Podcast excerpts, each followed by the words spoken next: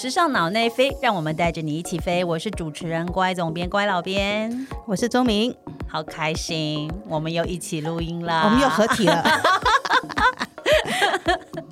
好哦，今天要讲一个很精彩的品牌，对，那个就是 Gucci 古驰。Gucci 呢，在今年呢要迎来它的品牌一百周年庆。超级重要，真进入百岁人瑞的状态，真的真的。然后呢，还有就是刚好上个礼拜嘛，对不对？对，他们举行了一个新的秀，对，就是针对今年秋冬的秀，对对，这样子。这个秀呢，其实在媒体上呢。就是呃引起很大的讨论跟话题。嗯，那当然在台湾的话，他的他也透过 Line 的群组直播嘛，直播直播，对不对？对我也是在群组上直播看着这个秀，觉得这个在现场第一排的感觉 真的挺好的。而且我有坐飞机，没错。而且我有留意到，他好像秀开场大概两三分钟吧，就已经冲到，就是观看的人数已经冲到三万多人的耶。真的哦，哎，你真的数字敏感嘞，我完全没有去注意到，这只一直眼眼睁睁的盯着那个模特，因为我对啊，因为我就很好奇啊，现在同时在线观看的大概有多少人？哎，不是，那个不是全球，那个只是算台湾地区哦，只有台啊，对，因为他在台湾的 Line 上面嘛，对不对？是，可他在他在其他地方的话，当然也有不同的透过社交媒体，没错没错，你看，就像就算是在一场小巨蛋的演唱会，不过只能挤进现场一万多人。可是这一场秀却可以三万多人一起看，你说这数位的能数位的 power 是不是力量很大？真的，大家都是第一排，有哪一个场地可以容纳三万个第一排？你看看。真的没错，所以呢，今天就要来讲说，我们先来从这场秀啊，因为其实这场秀也是，就说不只是万众瞩目啦，对，对他的自己的品牌来讲的话，也意义非凡。那当然，很多人更在观察，就是说，因为呃，这一个现任的创意总监 m i k e l y 对，跟这个新的 CEO Marco 两个联手。一起重新打造 GUCCI 五年嘛？对对，五年，而且一直一路成功到现在。其实开始有一点点放缓之后，所以变成很多的，不管是呃时尚媒体也好，或者说一些精品分析师，他们都不断在观察嘛。对。然后呢，我有大概搜了一下，就说这个全球观众对这场秀的秀后反应啊，嗯，其实很有趣，是说媒体界一片看好，嗯。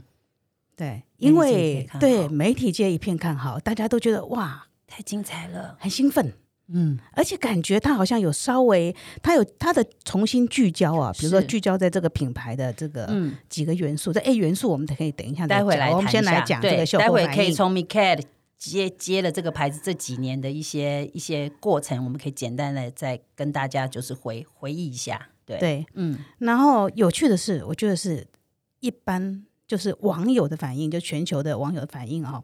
我大概说，我大概念几个网友的反应哦。期待哦。比如说，有一些网友就觉得说，这是一趟从地狱到天堂之旅的服装秀吗？因为因为他的秀的后面是走入了一个一个，对他从室内其实很神奇。他原来我觉得他只是在室内的一场一数位记录的秀而已。对，就没想到整个秀结束以后走出去，一推开门。就到了一个像是梦境一样的地方，是一个森林，自然吗？大自然吗？对，然后有孔雀，对吗？哎，后面那一段，我现在哎，我突然想到后面那段是影片吗？我不知道哎，他的他的简介，可是他确实是从一个室内的影片推开来之后，进到一个森林，然后所有原来在 runway 上面哦正经八百在走着的模特，变成全部变成像是一个真实的角色在里面，就是互动啊，比如说跟他的给跟他的，就是有时候两个人，有时候三个人，有时候自己这样子，对对对，好像有一些像角色一般的情绪互动嘛，对对对，没错，嗯，好，然后还有个反有有一些读者反应哦。呃呃，网友反映啊，他说，嗯，他说，哎，这个这个秀实在太俗礼了，俗礼，俗礼，这是一个正向的描述，还是一个负向负向的？这是一个负向的描负向描述，很俗礼。他意思说，尤其很多 logo 嘛，我们看到他这一季又把很多 logo 放上来，对，他就觉得说，logo 不是应该在两年前就已经已经放过了，而且一大片了嘛？为什么现在又出现 logo？哦，对不对？那当然，这是比较属于负面一点的。那也有一些正面的呃网友他们看后之后是直接叫 Bravo，他们觉得说这是多年以来令人最兴奋的一场秀。对，你想想看，三万个第一排，嗯，大家能不兴奋？我怎么一直重复在讲这件事啊？而且，哎，还有人说，还有人说，哎，时尚还没有死哦，时尚未死哦，太酷了！可见的大家，嗯，而且我觉得啊，会，也许这个跟就是说，呃，应该怎么讲？会会来关注这场秀的，势必应该多半是喜欢热很很热衷 GUCCI 的风格的人，或者喜欢时尚的人，会特别在第一时间来观察这个秀嘛？对，所以他有一个机会可以直接对这个设计师透过这个社群平台表达他对这个品牌的爱，这个实在是太棒了。你可以搞不好第一时间就划开品牌 Instagram，欣赏这些粉丝们对他的回应。太令人兴奋，对不对？是不是？他可能根本不在乎吧？啊，是吗？没有，我觉得应该现在应该用一种 另外一种心态来看，嗯，就是说，反正这个时代就是所有都是所有都是透明的，都是摊开的，对不对？没错，你其实有好有坏都好，嗯，因为就是有反应，最怕的就是把东西抛出去，大家很安静。那就默默的，那默默的也不知道是喜欢还不喜欢，那是不是更难猜测？那是就是很痛苦了，真的没错，对呀，哎，所以我们也希望听众多给我们一点回应啊，回馈啊，对呀，对不对？你们怎么能默默的听？就告诉我们你在想什么吧。我们两个默默的讲。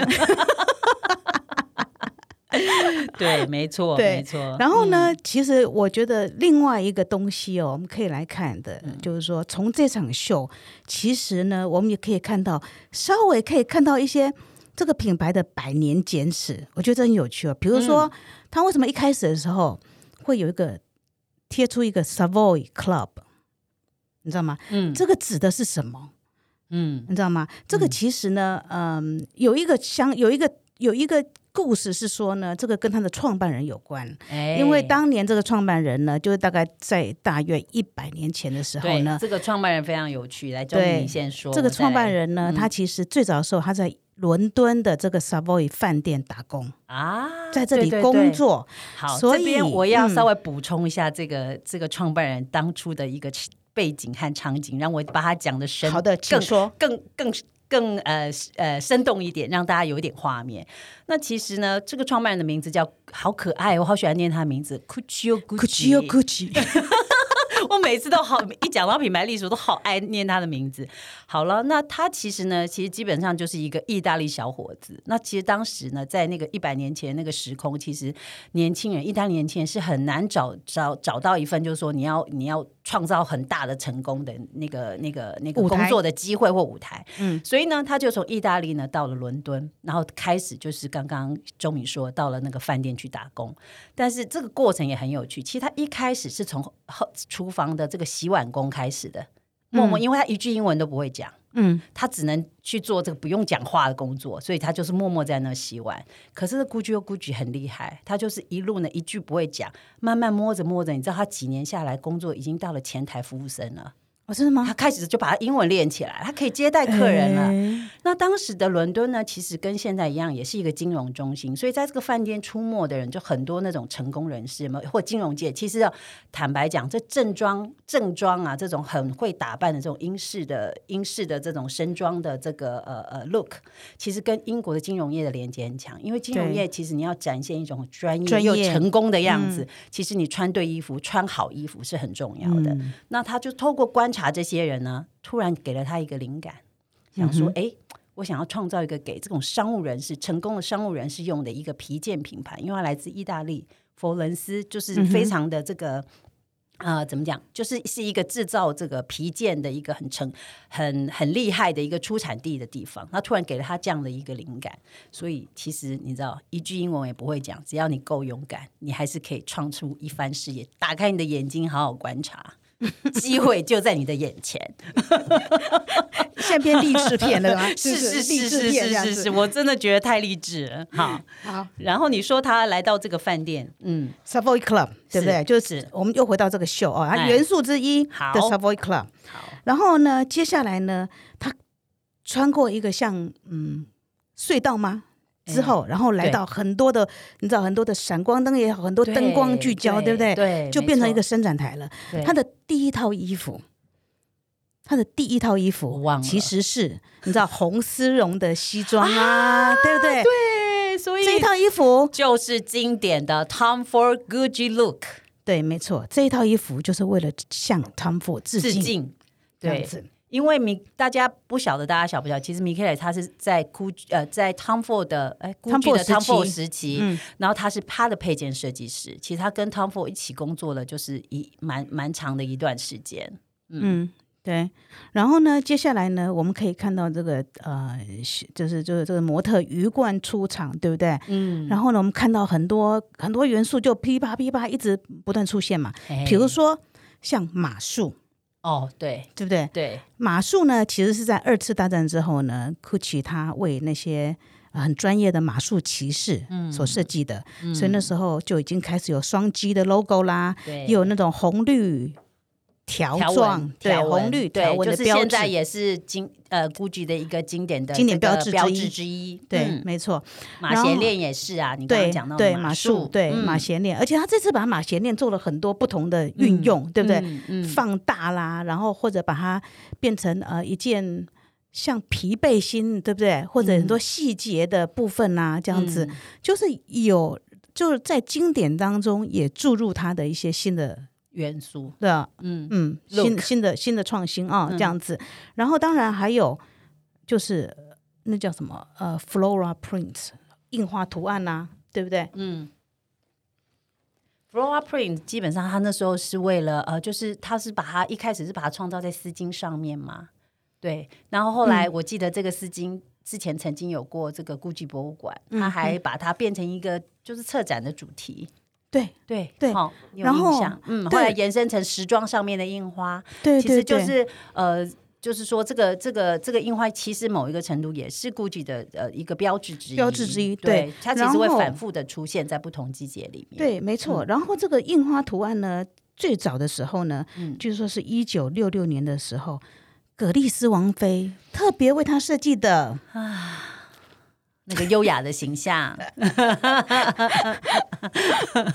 原来这格丽斯王妃原来这么多贡献呢？我以为我们以为她就是在呃爱马仕啦，对对不对？没有没有，在当时那个时空，我觉得是不是也很幸福啊？她有这么多顶级的品牌，这么多精彩的选择，然后她她选择出来的东西也都变成品牌，日后这样过了五十年。过了几十年之后的经典，嗯，所以可见他的品味对于当时来说是多么 iconic，对，哈，就是一个时代性的代表，这样。但是它其实也需要每一代品牌每一个不同的创意总监是去把它翻完，他就怎么去重新演绎它哦，这样子，嗯，对啊。那当然还有它的，就是说我们刚刚讲到双 G logo，对不对？它的 monogram 的这种 logo 的标志化，这样子，嗯，对啊。然后再来就是，哎，你有留意到那个音乐吗？我觉得很有趣，哎，那个音乐其实他，我就一直听到它 Gucci Gang，Gucci Gang，你知道就 Gucci 帮，Gucci 帮这样子。我想说，这是这是谁？这是到底谁在唱啊？这样子，就原来那个音乐呢，其实也是一个，也是一个歌手。哦，也是一个对，也是一个歌手，对。可是，因而且你知道，说到音乐，我也也很有趣。我也看到一个资料说，其实呃，Michele 他接手的 Gucci 的这个时代，其实据说啊，他是在那个你知道，现在嘻哈音乐是很算是主流，已经变得很蛮主流了。对，他在嘻哈音乐里面呢，最常出现的时尚品牌就是 Gucci，在音乐里面被唱出来，Gucci。被念出来。哦，真的哈，哎，你这是最频率最高的哦，所以可见的，对，哎，Gucci 其实这个对这个其实就要讲到说，他他们两个人在五年前重新接手这个 Gucci 品牌之后，其实真的做的翻转的非常成功，就是完全就是针对新时代。对我刚刚要讲的是说，嗯，那什么 Billie Eilish，嗯，对不对？对，Billie Eilish，我们看到她这个天才少女歌手、创作歌手，对。不对？她其实有在很多的重要场合，嗯，都穿了 Gucci 的衣服，这样，因为她喜欢穿的。夸夸打打。对，因为其实就有点嘻哈风的感觉嘛，很街头很潮这样子。对，所以就你可见的就是，就是时尚品牌基本上它并不是一个比起音乐啦，其实音乐是更大众，嗯，音乐的渲染力是更强。所以我觉得 Gucci 像我们刚刚在讲，就是 Gucci 透过音乐的渲染力。嗯，其实它确实就是打造了，就是去 reach 到一群完全年轻新的拥护者，没错，太酷了，很厉害，真的，真的，好的。然后呢？OK，那我们要现在讲，我们现在来来看看哦，就说讲完这个秀之后呢，好，我们来谈谈，就是说，嗯，那这个创意总监 m i k e l y 跟这个呃，他在 Gucci 五年来，对，他所创造了什么样的东西？好，对没问题啊。那其实呢，他开始 Gu 呃，怎么讲？呃 m i k e l 是从二零一五年开始开始接手这个创意总监的位置嘛。那其实坦白讲，那第一季啊。他并不是很，就是说他的他的翻转，我们现在回头看，其实是很巨大的。但其实，在第坦白讲，他在第一季呢，为 GUCCI 带来的成功呢，其实是没有那么大。其实只有呃，我看了一下数字，他在业绩上面的贡献，就是把它就是由负转正，其实四点八。但是到了后面第二季开始，它就是双位数了，没错。所以可见它的影响力是多强，而且爆炸性，爆炸性。但是我也必须说，为什么第一季会这样？其实我都还很很深刻的记得，就是说米凯他接手之后第一季。呃，就是品牌为媒体办的 presentation，因为是静态的呃呃呈现的形式，让我们可以去看看这个他最新一季的时装。嗯，其实坦白讲，大家大我不知道大家还能不能记得 m i k a e 之前的一位设计师是女性的创意总监 Frida。那大家过去就是在 Frida 这个 Frida handle 这个呃估计这个品牌呢，坦白讲也有个快十年。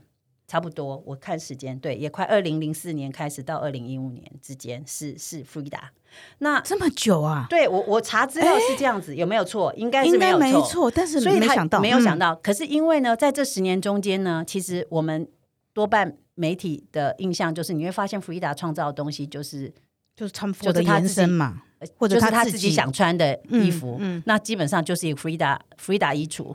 那所以其实呃，多数的人不论媒体或消费者，其实怎么说也你说不喜欢也不是不喜欢，但是坦白讲，那个变化性真的没有那么高。所以其实能够迎来一个新的创意总监，像 Michael 这样子，其实大家是非常期待。可是你知道他，可是这个反转其实真的是过分巨大，因为。福伊达的风格就是那种很典型的这种呃很合身呐，颜色很简单呐，剪裁不会没有太过繁复的装饰的这种风格。米凯尔他是一个衣橱，我我我形容那个第一季我看到的时候，我的那个那个惊讶，因为他所有的东西都变成是 more is more，嗯。多就是所有东西就是很多，极度的混搭。然后我还记得那时候他的秀，其实他呃就是发表了第一次的秀，他模特走出来，第一个走出来的第一套，其实是一个很瘦的、很瘦的男孩。嗯，那这个男孩其实穿了穿了一件丝质的女性的丝质的衬，就是我们印象中女性那种有一点荷叶边的丝质衬衫。他其实就用了第一个模特来，就是开场的模特来宣告。No gender 的概念，只是那时候我们突然一下子就你知道，就是说落落差实在太。我们说哈，一件衣服在那时候还是二二零一，在在他刚接手二零五年的呃的时间，哎，一件衣服其实他突然不分男女了。然后他他现在宣告就是说，我现在开始要进入了 No gender 的时代，女呃服装不应该。呃，去让人家认定哦，这是女装，这这个形态是女装，这个形态才是男装。其实完全是呃不，他想要打破的这个这些界限。所以在那个时候，其实坦白说，因为跟 GUCCI 原来的风格，其实那个衔接上面其实完全没有衔接，应该这样讲。嗯，前跟后其实完全没有衔接，所以大家在适应他的新的风格上，确实花了一点点力气。但是果然，他他的反转其实是成功的。所以你看第二季，他马上到了双位数的成功。而且啊，米凯尔他原来在 Tom Ford 时代是做配件，估本来他就是 GUCCI 的配件设计师，所以他在那个时候其实就推出了一个包，我不知道你有没有印象那个名字，叫做酒神包。哦，双层，然后前面有个蛇 U 型的 logo，有没有？一个扣扣，对对。那时候呢，他就开始又重新的推出了这种很 iconic 的这种 e bag，嗯，所以又开始让大家可以，比如说我喜欢 GUCCI 的风格的时候，我有一个怎么样子的配件可以去去去追逐。然后这时候他就，好像还有除了这个呃酒神包之外，还有另外一个超级热门单品皮草。皮草拖鞋，对不对？对，就是在鞋子里面垫了皮草。然后那时候我们第一眼看到，其实他第一眼看到，就像刚刚第一个，我刚刚前面讲丝质衬衫，就是其实你在消化它的时候，你是需要一点点力气的。就是皮草皮草踩在地上，而且它是拖鞋的高度，这样不会跟灰尘混在一起吗？哎，这个你一开始就想要很实际的部分，这个鞋到底是一个呃，只是概念，还是要给一般的人穿出去的？后来你就发现，这才是真正的 luxury。嗯哼，说好的东西就是要穿，难道你还怕它坏掉吗？对不对？坏掉就是再买一个。没有，可是那时候确实这个这个非常突破性的一个这个鞋底的这个设计，哇，也是掀起了一阵风潮。到现在在店上还是还是可以找得到，对，已经变成就是从二零一五年开始创造到现在的一个经典款。所以它光靠这两个配件，在当时其实就已经是大力的反转了这个这个 GUCCI 的整个就是大家喜欢 GUCCI 去崇拜去去追逐的一个新的热门单品。所以，嗯。我觉得这是非常非常有趣啦，就是说，那谈到呃这个，哎，我讲好多，哦，就是 讲到这个性别部分，待会我们再回头来说一说关于这个 Tom Ford 在在处理这个性这个性别议题上面，他的表现方式跟 m i k a 他的师傅 Tom Ford 就是完全又是不一样了，嗯，完全不同，完全不同。可是呢，呃，在这场秀之前呢，就像小乖刚刚讲到，就是说。呃，那个呃，爆炸性的这种双位数成长之后呢，其实很多精品分析师他们其实最近，即使在这个秀之前呢，他们也是一直在看着 Gucci 到底怎么样。因为你知道，我们知道去年是那个那个疫情，对不对？嗯。然后呢，它其实在去年哦第四季的营收呢下降了啊，而且是他一直上升的人突然下降。对，就会让很多人很紧，开始紧张。没错，而且是他的集团里面最弱的耶。你知道怎么可能？哎，因为 BV 对不对？BV 在 BV 也突然在换了新的创意总监之后，他也突然变黑马。对，没错，没错。所以你看 GUCCI，他之前是等于是整个集团三分之二的营收都来自于他，哎，所以他突然开始有一点点，其实也不是，就说成长放缓。对，其实他也没有不好。对，到很，他也没有到很不好，但是他其实就是你知道，嗯，对，他是永远可以跳跳两，每一次可以跳两百公尺，人突然只跳了一百五，但是其实一般的人真的只能跳五十，但是还是你知道会被大家注意，对，很紧张，很紧张。不过确实就是因为这样的话题，确实身边我也听到一些声音，就是说啊，每一季看 GUCCI 的发表，每一季都是那么 more is more，就东西很多的堆叠混搭，那。好像每一季之间看起来的差别也都不大，那我到底要再买一些什么新的？它不像是说，哎，设计师这一季推出一个新的东西，完全跟前一季不同，所以你就会说，哦，这个东西是新的，那我要先要去。如果我我我现在要喜欢过去啊，我又有一个新的采购的方目标，可是它的东西就 always 是每一件都长得不一样，每一件都是。就各有特色，然后他就是利用混 mix and match 的混搭的方式去创造那个那个那个那个效果。嗯哼，那大家就会觉得，哎，好像眼花缭乱，好像每一季都一样。那我我还能买出些什么？没错，所以你就讲到了那另外一个重点，就是说他们所谓的 Gucci 疲乏。哎，你知道吗？这个 turn 很好哎，对，就是疲乏。对，就你知道，我们就 就说这种。Gucci 疲乏，就说因为他提出的，嗯，提出的东西每一季都每一季都大同小异的时候，该买的人其实也都买了，对不对？你还能够给他什么样新鲜的东西？是。那我们当然都知道，就说精品界竞争非常大，所以今天很激烈的，很激烈。所以他已经连续买了那么多季的 Gucci 的东西，你没有再给他一些新鲜东西的时候，嗯，他可以随时转头去别的品牌买的，对不对？是啊。所以这个就是分析师眼中所谓的。骨质疲乏啊，这样子就是他的对他的就他的他的那个设计的东西还能不能够吸引大家嗯去付诸行动去买它？所以这个其实所以这场所以你看从这个方向来看也也可以看得到，就是说这场秀它的重要性对对不对？就说它能不能够再让它。回复到之前，哎，你对不对？对你让我突然想到一件事情，就是其实我有跟一个朋友讨论到，就是关于你刚刚说的孤举批发。当然，这个这个这个厉害的字也没出现，我们就说，哎呀，这大家每一季就是看了就觉得，哦，他东西都混搭成这样，然后就是好像就是从古董一。古董一店走出来的这个模特儿一样啊，那模就是客人感觉上就是已经开始有一点不知道要买什么。那那时候我们就就有人旁边身边就有人这样，当然就是我们时尚媒体全团说，为什么不加一点 Tom Ford 的一 Tom Ford 的元素进来呢？哎，Tom Ford 的元素基本上，哎，我们待会也许就是来谈一谈 Tom Ford 时代的故事，就是他的东西是 always 是那么的，应该怎么讲，让呃那么的展现曲线。然后能够那么表现呃女，比如说以女女装来说好了，很能表现到女性的线条，然后它会让女人看起来非常性感。